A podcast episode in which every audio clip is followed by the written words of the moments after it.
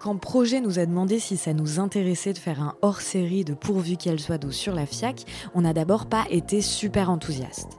Il faut dire que le métier de critique d'art, il se passe d'abord dans les ateliers d'artistes, dans les espaces d'exposition, devant les livres et nos ordinateurs. En tout cas, pas franchement dans les foires et dans les espaces où l'objectif premier est de vendre des œuvres. Pourtant, quand on commence à travailler dans l'art contemporain, on comprend vite que la FIAC, ben, c'est difficile d'y couper. D'ailleurs, il n'y a pas que les professionnels du monde de l'art qui perçoivent cette foire comme le rendez-vous annuel immanquable de l'art contemporain. Cette semaine-là, c'est même l'un des seuls moments de l'année où l'on parle d'art dans les grands médias généralistes et au sacro-saint journal télévisé de 20h. Mais est-ce vraiment un moment propice pour voir de l'art, pour découvrir des œuvres et des pratiques? Avec plusieurs membres de Jeunes Critiques d'Art, on a décidé de s'interroger là-dessus en se posant deux grandes questions. Qu'est-ce que la FIAC fait aux artistes et qu'est-ce que la FIAC fait au public? Jeunes Critiques d'Art, c'est un collectif d'auteurs et d'autrices libres et indépendantes. Depuis 2015, nous tâchons de repenser la critique d'art comme un genre littéraire à part entière et pensons l'écriture comme un engagement politique. Dans Pourvu qu'elle soit douce, on souhaite vous livrer un petit bout de notre intimité en partageant avec vous les échanges qu'on a officieusement quand on se retrouve. Et pour cette semaine spéciale FIAC, ce n'est pas un, mais deux épisodes qu'on vous propose. Vous écoutez actuellement le premier dans lequel Claire Luna et Grégoire Pranger ont rencontré trois artistes, Angelica Marcoul, Jean Clarac et Aurore Leduc. Du fantasme à la réalité, de la concurrence potentielle que peut créer ce genre d'événement marchand entre les artistes, aux rencontres professionnelles mémorables, c'est de cela qu'ont discuté Claire et Grégoire, et elles ont d'abord rencontré Angelica Marcoul, qui présentait dans le jardin des Tuileries deux grands bronzes aux origines troubles. Alors nous accueillons maintenant euh, Angelica Marcoul. Bonjour Angelica. Bonjour. Donc tu es artiste, tu travailles principalement sur des questions qui sont liées aux archives, à la mémoire, et tu es actuellement dans le cadre de la FIAC, tu présentes une pièce aux Tuileries, dans la FIAC hors les murs. Et donc, on, est très heureux de t'accueillir et heureuse de t'accueillir euh, dans ce cadre. Et la pièce que tu montres aux Tuileries, c'est en collaboration avec la galerie euh, Albaran Bourdet. La première question qu'on voulait te poser, c'était euh, ton rapport intuitif à la FIAC, avant même d'y exposer, avant même peut-être de la visiter. Qu'est-ce que la FIAC véhiculait comme image pour toi Quelles attentes tu y projetais aussi? Comment tu la voyais en fait, cette foire? Quand j'étais très jeune. C'est le les premiers mhm. moments de oui. Je pense que c'est le rêve de tous les artistes déjà hein, de de participer à, cet événement parce que on rentre dans le cours de des grands en fait. On est plus respecté entre guillemets et et l'œuvre, il est, il, est, il est là, il est, il, est, il, est, il est visité par des experts de, de l'art contemporain, donc euh, et pas simplement les collectionneurs, mais euh, des, des, curateurs, les musées, euh, voilà. Donc on a une, on a une concentration très courte niveau de temps, mais très intense. Donc je pense que chaque artiste, il rêve de, de, présenter les œuvres pendant, pendant la FIAC. Je pense que chaque artiste, il, rêve d'avoir euh, sa place. Quand tu étais euh, aux Beaux-Arts, euh, qu'est-ce qu'on te racontait? Enfin, les professeurs, qu'est-ce qu'ils te disaient? C'est, Ils te disaient ça? Non, au contraire. Moi, j'avais mon professeur Christian Boltonski, Bien sûr. Voilà, qui nous a mhm. quittés. Et lui, il était contre, contre ces, cette consécration dont tu parles. Voilà, mhm. exactement. Cette, cette, il n'était pas contre la FIAC, rien à voir. Mais une chose qui était très, très beau, qu'il répétait toujours et je me dirige plus vers, là-dessus, c'est que l'art, c'est pour tout le monde. Donc en fait, lui, il avait un esprit d'avoir ouverture sur l'art que chaque personne il peut voir, regarder, sentir. Donc c'est là où aujourd'hui où, j'expose euh, hors le mur. C'est quelque chose qui est pour moi encore beaucoup plus beau, c'est que ça touche chaque personne, il peut être touché par l'art. Alors que hum, la FIAC, des fois, c'est fermé, c'est que pour les professionnels. Donc voilà, c'est un petit peu contradictoire. Parce que du coup, là, effectivement, tu exposes euh, hors les murs.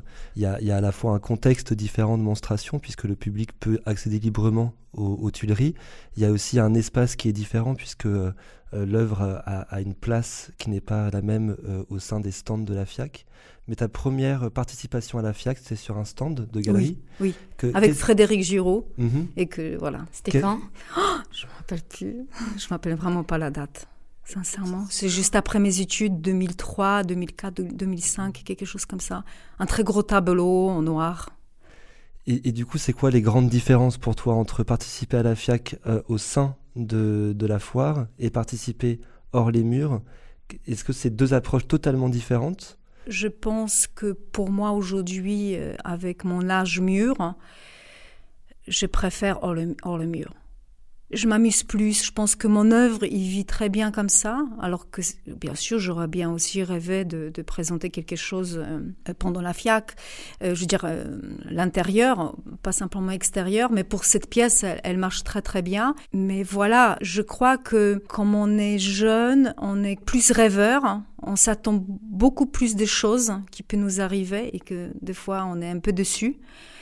Et que aujourd'hui, je attends rien je pense que je mûris, donc, euh, donc je vois un petit peu différemment euh, qu'est-ce que je l'ai fait quelques années et aujourd'hui. Mon art, il a mûri.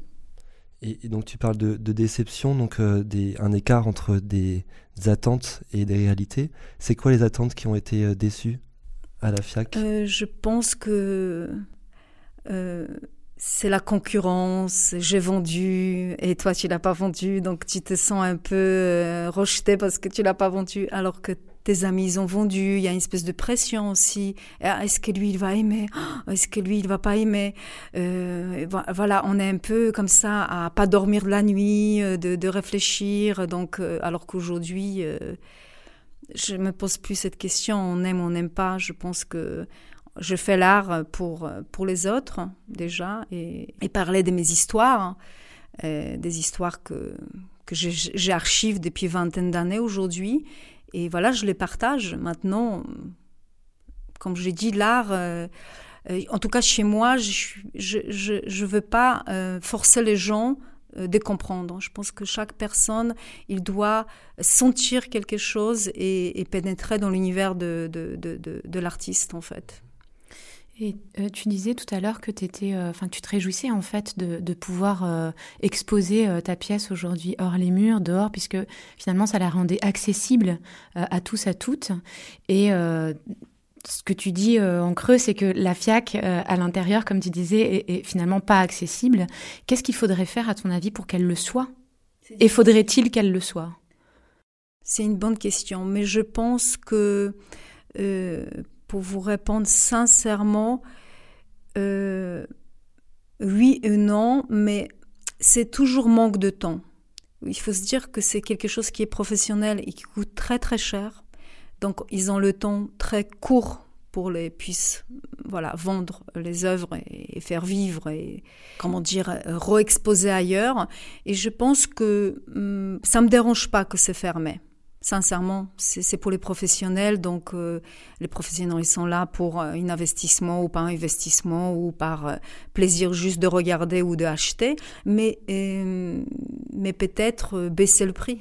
Oui, j'allais dire les étudiants, tu vois, qui. Voilà, peut-être baisser le prix parce que peut-être c'est un peu trop cher pour certaines personnes. Mais est-ce que eux ils doivent être là? Je ne sais pas. Je, je... Voilà, c'est des questionnements parce que euh, c'est pas parce que euh, à la à la FIAC qu'on présente qu'on existe. Il y a des artistes qui sont merveilleux et qui sont d'une d'une qualité des œuvres exceptionnelle et qui sont pas là.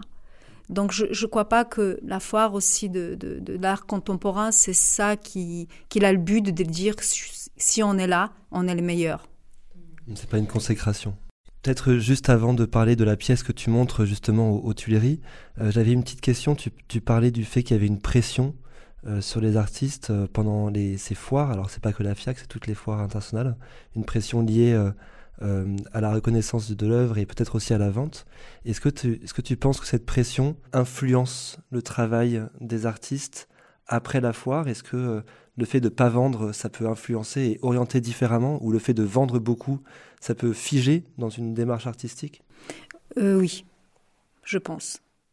Je pense que en fait, euh, moi j'ai vraiment eu de la chance d'avoir un, professeur euh, merveilleux et il a dit c'est que il faut absolument croire en vous et faire quelque chose qui vous plaît, mais pas se diriger parce que vous vendez ou parce qu'il y a une mode de faire ça ou, faire ci. Il faut, il, faut, il faut être sincère avec euh, toi-même et, et que ça met du temps. Il faut accepter ce temps-là, mais ça peut changer. Ça peut changer la vie d'un artiste, de, de, tout vendre et de, de le ramener une autre carrière et des artistes qui sont, qui sont peut-être moins vus et, d'avoir une autre carrière. Et moi, je suis pour plusieurs carrières différentes pour que, que chaque artiste il a son propre voix et qu'il puisse choisir tout simplement.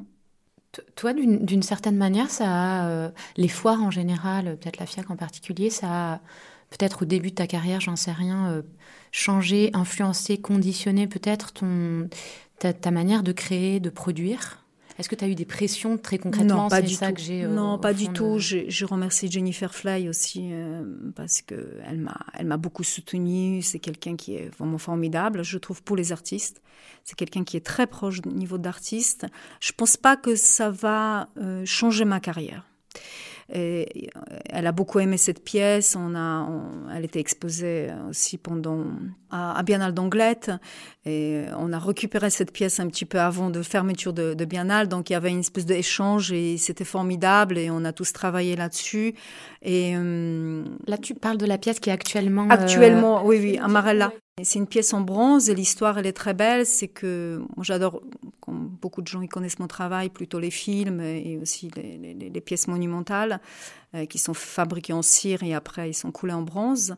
Et euh, je voulais absolument faire euh, quelque chose en Australie et avec une recherche, je trouvais un endroit qui s'appelle Broome en nord d'Australie qui a une concentration de 46 espèces de dinosaures et voilà, ça m'a complètement passionné. Le, le, site, il est juste merveilleux et complètement fou.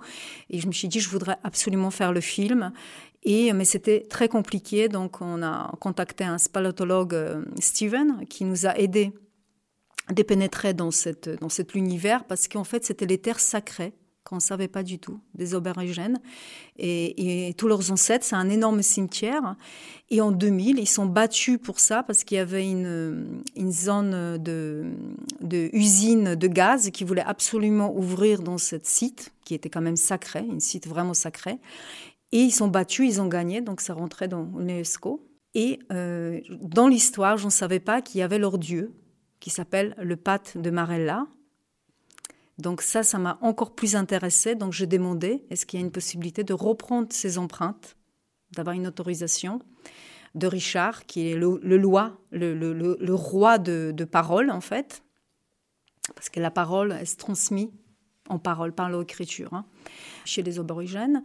Et on a eu cette autorisation et c'est une histoire euh, merveilleuse. Et, encore, je voulais juste vous le dire parce que c'est très compliqué au niveau d'accès, c'est que c'est une fois par an, vous pouvez aller voir les empreintes si vous avez de la chance, mais c'est difficile. C'est en juillet parce que l'eau, elle est très haute. Il y a juste les basses marais pendant un mois.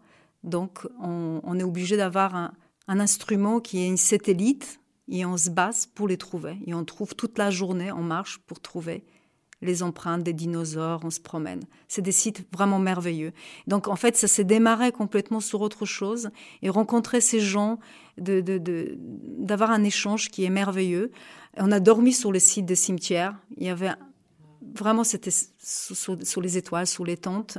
On a réalisé le film qui, s'appelle Marella, plus ses pattes a, que je récupérais. Et beaucoup de gens, ils disent, mais oui, mais les dinosaures, vous pouvez trouver ailleurs et tout ça. Donc voilà, je réponds à la question. Euh, je suis complètement d'accord. Il y en a des sites en France, il y en a des sites partout, mais aussi en Australie, c'est une des plus grandes concentrations de cette espèce de dinosaures. Il y en a, comme je me suis répété, déjà 46. J'avais envie de reprendre cette marée-là, cet oiseau qu'il a, qu'il a créé leur peuple, et de la préserver. Parce qu'avec le temps, tous ces pas des dinosaures, ils vont disparaître. Donc ils rentrent un petit peu comme des archives. Ils sont déjà archivés chez eux, mais j'avais envie de les partager, de leur montrer au public qu'il y a des autres euh, rêves et, des, et, histoires quoi, qui, sont, qui sont merveilleux et de les garder. C'est aussi la beauté de la FIAC les murs de pouvoir montrer des, projets euh, dans leur euh, presque ensemble parfois. et, et, donc tu disais que la pièce avait été montrée plusieurs fois. Comment, comment est-ce que tu trouves qu'elle s'inscrit dans les Tuileries, parce qu'elle est entourée d'autres œuvres, d'autres artistes. C'est un programme qui a été construit par la FIAC. Est-ce que tu trouves des résonances? Est-ce que tu trouves qu'elle dialogue avec d'autres œuvres dans, dans, dans, le parc? Complètement. Elles ont de l'espace, ces œuvres. oui, elles, elles, fonctionnent très très bien. Chaque artiste, il a des, des, des, histoires à raconter. Euh, l'espace, il est assez, assez grand, donc les pièces, ils se, ils se mélangent pas. On, a un très très beau parcours. Et euh, aussi, j'aime beaucoup la pièce de Lionel Sabaté, un très grand ami. Et on a fait des études ensemble. Et pareil, elle vit très très bien, où il a mis avec les, les, les enfants et l'histoire de la chouette. Euh, voilà, ça c'est un petit clin d'œil pour lui. Merci beaucoup, Angelica. Un petit, un petit mot de la fin? La fin, hmm, qu'on puisse continuer et que, et que chaque personne y peut voir l'art en, liberté. Voilà. Magnifique. Merci beaucoup. Merci, Angelica. voir l'art en liberté. Bien sûr, la question de l'accessibilité est essentielle, mais il faut encore que les artistes puissent créer en étant libres. Est-ce que la FIAC, les foires et les événements mercantiles de manière générale n'impactent pas la création artistique? Est-ce que le marché, s'il permet parfois aux artistes de sortir de la précarité, ne vient pas tordre certaines pratiques? Jean Clarac, artiste diplômé des Beaux-Arts de Paris en 2017, montre pour la première fois son travail au musée Eugène Delacroix dans le cadre de la FIAC hors les murs. On a souhaité savoir si cette opportunité ne l'avait pas contraint à adapter sa pratique. Bonjour Jean Clarac, tu es euh, un jeune peintre et tu fais le portrait d'une certaine jeunesse ou masculinité depuis euh, ton atelier à Aubervilliers à partir d'images glanées sur Internet et des réseaux sociaux. Tu es représenté par la galerie Sultana et tu montres actuellement des œuvres au musée Eugène Delacroix à Paris à l'occasion de la FIAC 2021. Euh, Quel imaginaire quand, tu étais étudiant tu avais de la FIAC avant en fait de commencer ta carrière d'artiste? Et qu'est-ce qu'on t'en disait? C'était quoi pour toi la FIAC à ce moment-là? C'est marrant comme question parce que j'ai quand même un rapport assez spécial à la FIAC. Parce que quand j'étais adolescent, j'ai demandé à mes parents de m'amener, euh, j'ai grandi au Pays Basque, je suis né à Bayonne, et j'ai demandé à mes parents de m'amener à Paris pour voir de l'art contemporain parce que j'avais dû voir à la télé euh, qu'il y avait la FIAC ou quoi, et mes parents m'ont amené. Et donc c'est mes premiers, euh, mes premiers rapports à l'art contemporain contemporain, c'est vraiment la FIAC quand j'étais ah. adolescent. Donc c'est aussi assez touchant quand même de finir par se retrouver dans ce, dans ce programme. Et du coup, quand tu es allé là avec tes parents, enfin, t'avais quel âge et quelles, quelles impressions t'en as eu ben, J'avais 14 ans et je me souviens bien des odeurs, je me souviens bien de plein de choses que j'ai vues. C'était la section jeune au été à cette époque dans la cour carrée du Louvre. Oui, c'est vrai. Ouais. ouais. je m'en souviens très bien. Et comment tu avais découvert la FIAC? Parce que ça, c'est quand même pas quelque chose de très courant de connaître même la FIAC à 14 ans. C'est un peu mystérieux, je me souviens pas très bien, mais je suppose qu'à la télé. Oui, tu disais la télé. Je pense, parce que sinon je vois pas trop. Mon père regarde l'art contemporain, sa, mère était antiquaire et donc il, connaît très bien, et, italienne, il est à moitié italien, donc il connaît bien la peinture italienne. Et je sais que euh, quelque part, il doit y avoir un ou deux catalogues euh, de quand il a vécu à Paris pendant un an euh, dans les années 90. 80, pardon. mais sinon, c'est un peu mystérieux. Drôle d'histoire pour moi.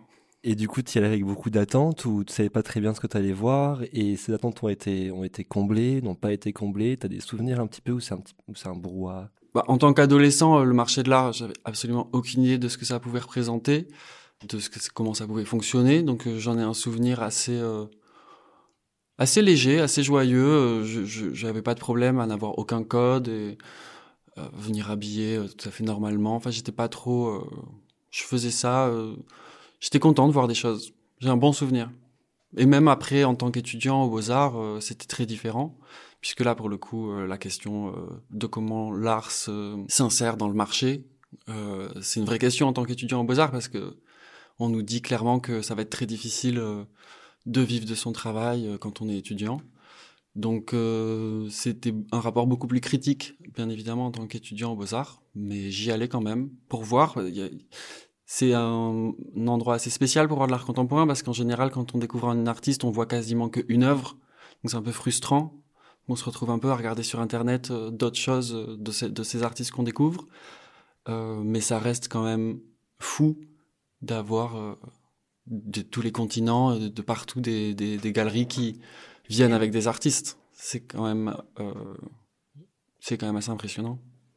Et Maintenant, enfin ton lien à la FIAC, maintenant que tu connais un peu mieux, enfin beaucoup plus, c'est quoi ton lien à la FIAC et quelle est la manière, parce que donc là tu, as participé, tu vas nous, expliquer un comment, mais de quelle manière elle a influencé ou a pu influencer euh, ton processus de création, la façon que tu as de, produire et bah, comment tu as envisagé la FIAC cette année?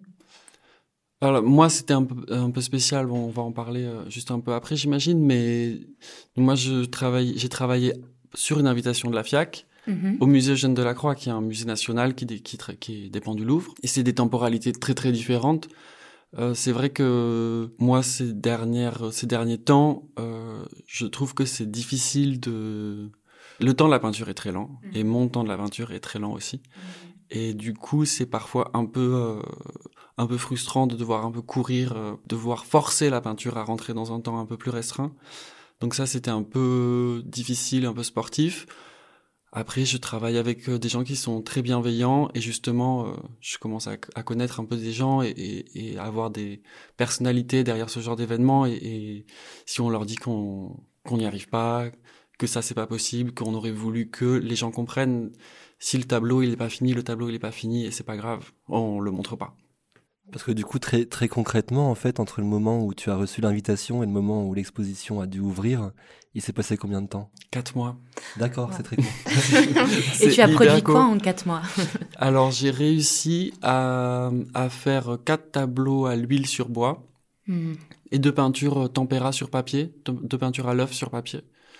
Donc, euh, c'était c'était quand même très rapide pour moi. Oui, c'est ce que j'allais demandé, te demander. C'est-à-dire, tu as, tu as accéléré le processus et. Je me suis dit que c'était que de la contrainte, il fallait sortir quelque chose d'agréable et de prendre du plaisir. Et puisqu'il fallait mettre beaucoup d'aspects de, ma vie, notamment personnel, et ne plus voir ses amis, enfin faire que que travailler, je me suis dit bon, on va faire quelque chose d'agréable où je vais prendre du plaisir. Donc ce que j'ai fait, c'est que il y avait une composition qui existait déjà, donc que j'ai euh, avant, enfin que j'avais commencé à dessiner avant l'invitation. Donc il n'a pas été pensé après avoir lu le journal de Delacroix ou après avoir cherché à, raconter une histoire et à tisser des liens. Et j'ai fait aussi un portrait d'un chevalier qui était un tableau que je voulais faire euh, de façon complètement différente, mais que j'ai quand même euh, fait pour cette exposition. Et ça faisait franchement, je pense au moins 5 ou 6 ans que je voulais le faire.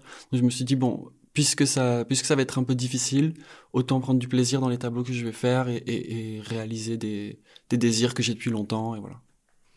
Parce que du coup, tu commences aussi à raconter ce que tu as mis dans l'exposition. Et ce que je trouve intéressant comme contexte, en fait, c'est qu'il y a une invitation qui émane euh, d'un événement euh, qui est marchand. Euh, qui, qui, vient du monde de, vraiment du marché de l'art. Mm. Et en même temps, le contexte d'exposition est un contexte qui est non, non, marchand, qui est un musée. Et du coup, comment toi tu as abordé euh, ce, ces liens entre marchand et non marchand? Est-ce que tu as pensé vraiment une exposition en relation avec le musée qui t'accueillait? Ou est-ce qu'il y a quand même aussi derrière euh, des, des, considérations peut-être de ta galerie ou du, du, contexte en général qui sont des considérations plus marchandes? Comment tu as envisagé ce lien entre les deux? Oui, puis est-ce que vraiment tu distingues quand tu crées entre marchand et non marchand?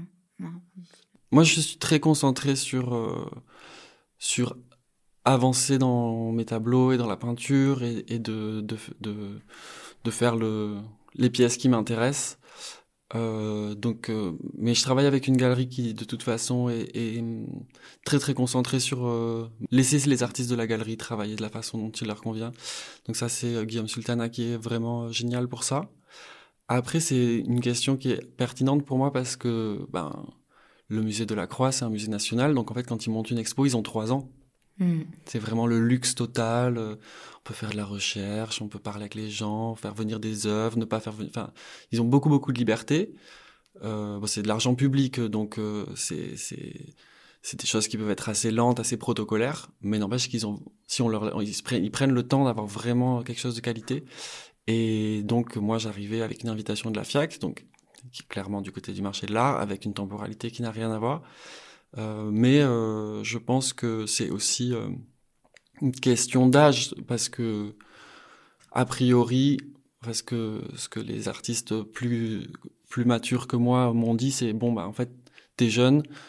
Pour l'instant, t'as l'impression que le monde extérieur, le monde de l'art t'impose une temporalité qui n'est pas la tienne. Mais avec le temps, ça va changer. Donc, t'inquiète pas. Parce que ça peut être assez frustrant quand même de, de, se dire, bon, ben, moi, je suis content de l'exposition qu'on fait, qu'on a faite. Euh, mais je me, si on m'avait laissé quelques mois en plus, j'aurais été encore plus content. Mmh. Et donc, moi, ce qu'on m'a dit, c'est de ne pas trop prendre comme une frustration et de comprendre que, en tant que jeune artiste, euh, les choses vont vite et, et, après, on me donnera, on respectera davantage mon, ma temporalité pour la création. J'espère. bon, en tout cas, ça va pas toujours dans ce sens-là, mais j'espère en tout cas que toi, tu sauras aussi gérer la pression et puis. Euh, oui, après, c'est aussi à, à, à, soi en tant qu'artiste et aux gens qui travaillent avec vous de d'être respectueux de ça et d'être concentré sur la qualité de l'œuvre. Mm, je crois. Tout à fait. Et, est-ce que tu ressens que le fait que cet euh, événement s'inscrive dans la semaine de la FIAC, euh, c'est un, un, regain de visibilité par rapport à un projet qui t'aurait été euh, commandé par le musée en lui-même Est-ce que tu sens qu'il y a une sorte d'engouement qui vient aussi de, de, la semaine de la FIAC et de la FIAC en tant qu'entité? Euh, c'est une bonne question. Pour l'instant, je sais, je saurais pas trop répondre. Euh, J'étais très content en vernissage de voir. Euh, c'était un moment hyper agréable. C'était beaucoup, beaucoup d'amis, beaucoup de gens qui suivent mon travail qui sont venus. Mais c'était assez local, ce qui est bien. C'était beaucoup des gens qui vivent à Paris, autour de Paris, ou des Français. Et la FIAC, euh, je pense, euh, je me rends pas bien compte, mais a priori, euh, déjà c'est dans le nom. Donc c'est beaucoup de gens à l'international qui viennent, et ça je me rends pas trop compte pour l'instant. Est-ce que mon exposition, enfin notre exposition a été vue à l'international? Je saurais pas répondre. J'imagine qu'il y aura des réponses à la fin de l'exposition. J'espère bientôt, oui, bientôt, c'est tout prêt. fait des petites stats. J'espère, je sais pas. Bah, merci beaucoup, Jean. du coup, on va finir sur, si tu le veux bien, euh, voilà, si tu peux nous, nous, raconter un petit peu plus ce que, tu, ce que tu as fait, ce que tu as peint, ce que tu montres actuellement euh, au musée euh, Eugène Delacroix. Oui, bien sûr, avec plaisir. Alors, ce qui s'est passé, c'est donc suite à l'invitation par la FIAC, j'ai rencontré Claire Bessède, qui est la conservatrice et directrice du musée. Et Eugène Delacroix, c'est... Moi, j'ai vraiment un corpus de peintres du passé qui m'accompagne vraiment dans, dans mon quotidien.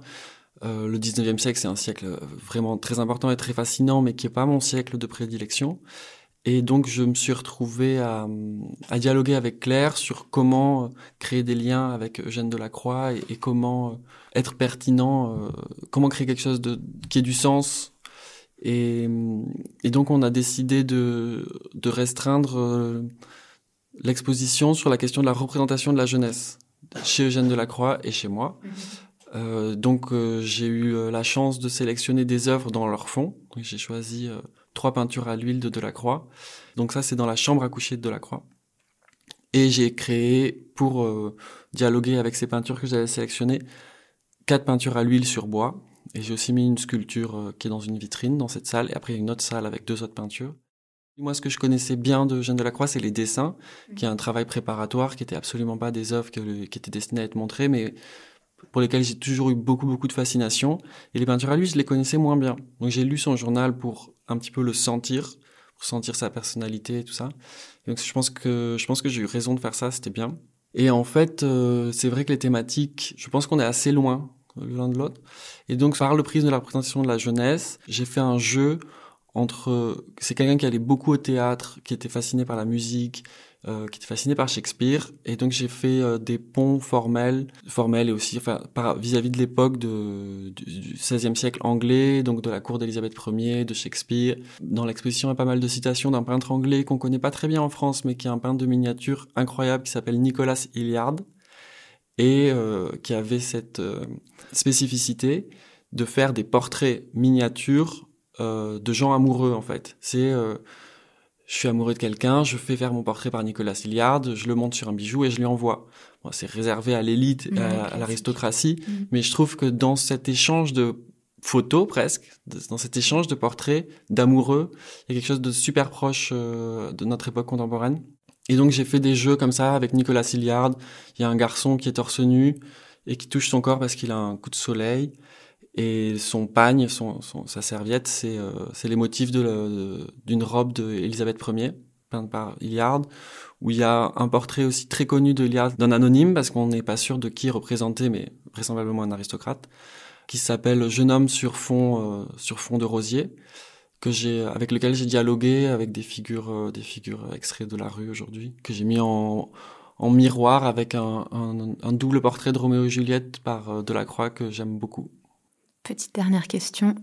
Qui sont tes peintres de prédilection? Alors si c'est pas le 19e euh, Mon grand chéri, ça va être euh, de Blesse, qui est un peintre euh, qui me fascine pour plein de raisons. Alors c'est un peu frustrant parce que j'en parle souvent, mais c'est un peintre qu'on peut pas voir en photo. Et, euh, et déjà cette raison de d'une peinture qui résiste à la photographie, c'est hyper intéressant et c'est un vrai sujet, même sur la peinture contemporaine. Euh, on peut être très frustré d'un peintre qui, justement, dans ou une peintre serait très bien en photo et tout d'un coup on voit en vrai, c'est moins bien. Donc là, c'est un peintre, quand on le voit en photo, c'est pas bien, il faut le voir en vrai. On n'en a pas beaucoup en France. On en a un très beau à la Fondation Custodia. Euh, donc c'est le neveu de Patinir, un peintre hollandais. Les peintres du 15e et du 16e siècle, hollandais euh, principalement, ça va vraiment être... mes chéris. Merci beaucoup Jean. Merci. Pour finir, on avait envie de rencontrer une artiste performeuse. Tout de suite, c'est le nom d'Aurore Leduc qui nous est venu. L'artiste diplômée des Beaux-Arts de Cergy est à l'origine d'un projet qui dresse un parallèle entre le foot et l'art contemporain.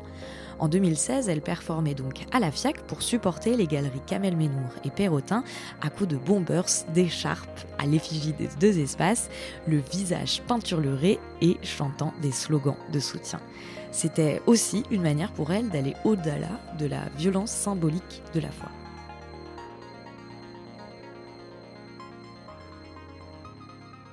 Bonsoir Aurore. Donc Aurore, tu es euh, performeuse et plasticienne. Tu es représentée par la, galerie Chloé Salgado. Tu as réalisé une performance bien énergique hier soir pour le finissage de l'exposition Go Far, Go Hard, une fanfiction que tu as réalisée avec ton collectif Kim Petras Painting à Glassbox en l'honneur de la pop star éponyme.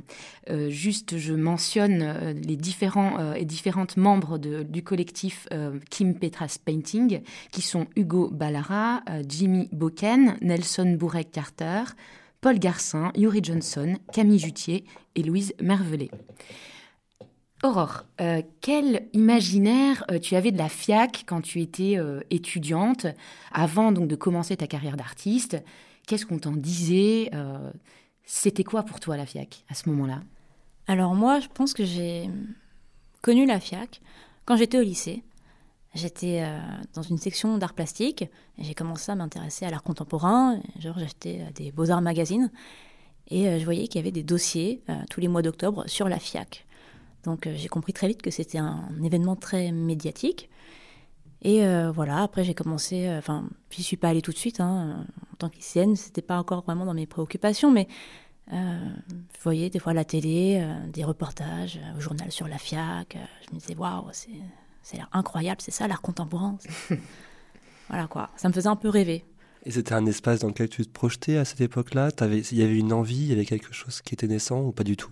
Ouais, ouais, bah ouais, il y avait une envie. je voyais des, espèce de bah, déjà la nef du Grand Palais euh, qui était assez impressionnante et puis des, ces white cubes euh, comme ça avec des, des œuvres d'art euh, incroyables ouais ça, ça, a vraiment participé à,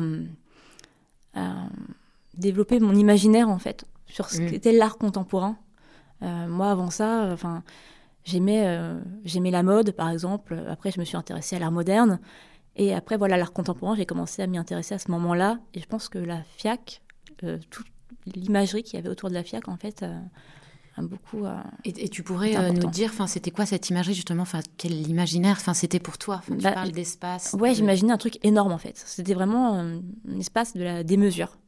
C'est comme ça que j'imaginais l'art contemporain, des, grands white cubes, des grands espaces, des grosses sculptures, des grands grands tableaux. Voilà. Et, quand tu as été pour la première fois, en fait, quand pour la première fois tu as mis les pieds, enfin, Comment, comment tu as participé? D'abord enfin, comme, comme simple visiteuse ou c'était euh, lié à ton, à ton travail? Ouais, alors la première fois que j'y suis allée, c'était en prépa.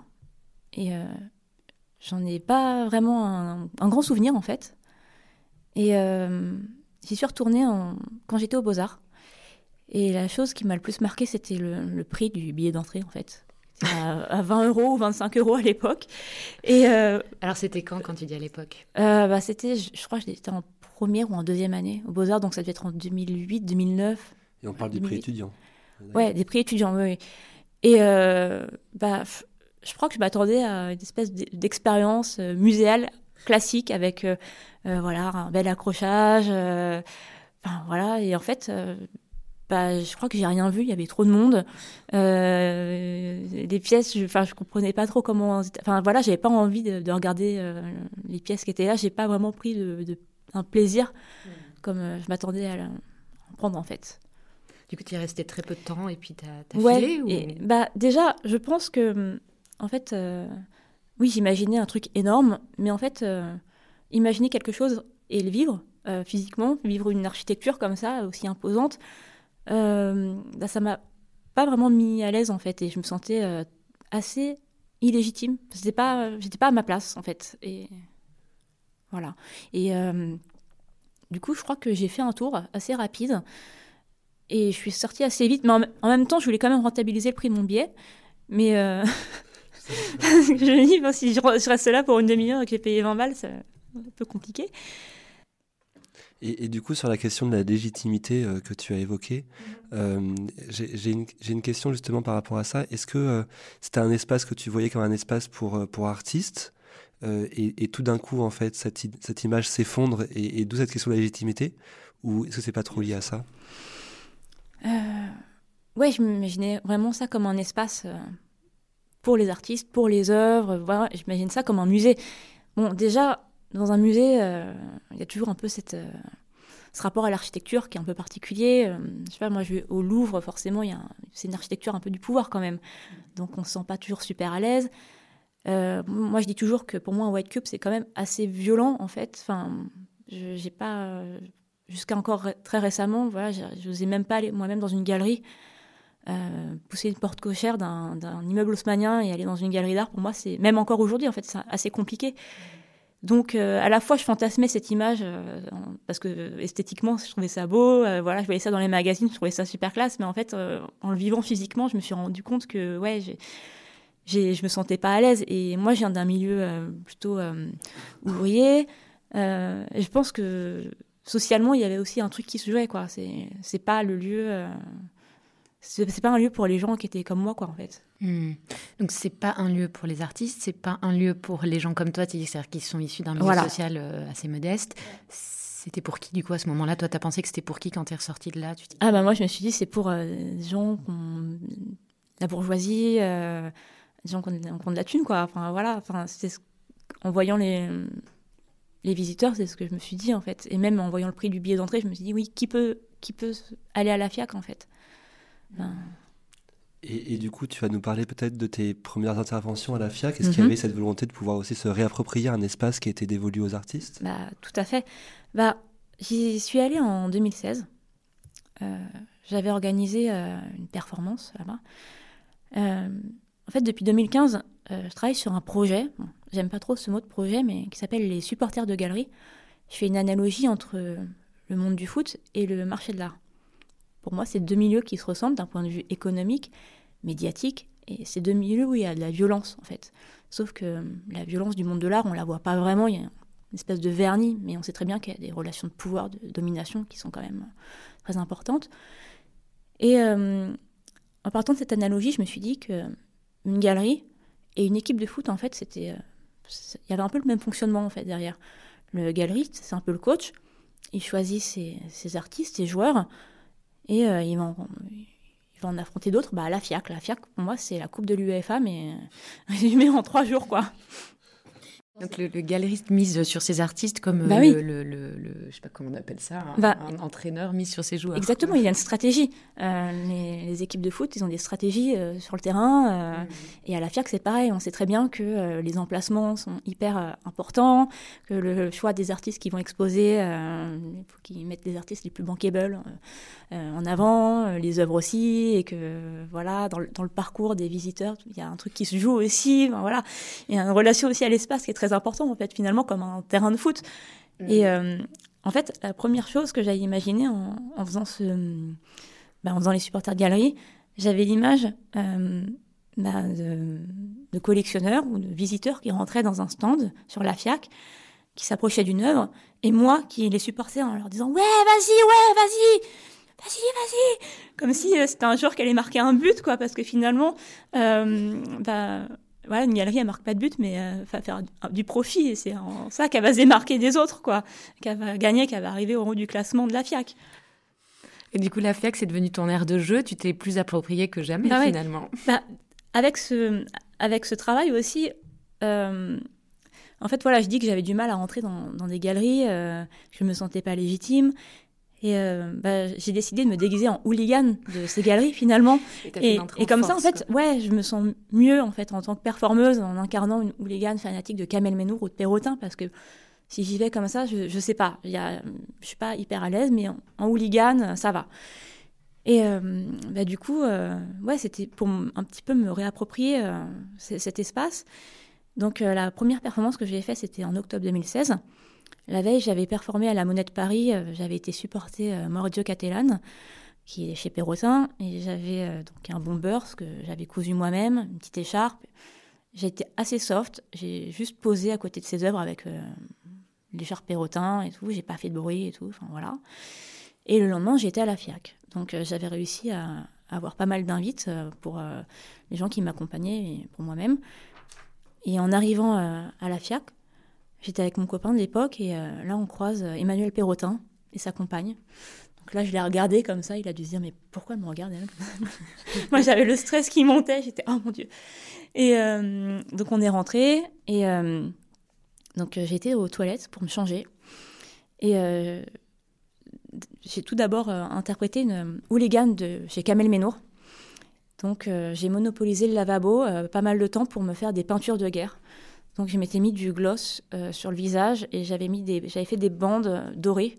Ça faisait référence à l'époque à, à Anish Kapoor qui avait recouvert de feuilles d'or des inscriptions antisémites qui avaient été inscrites sur, sur sa statue à Versailles. À Versailles.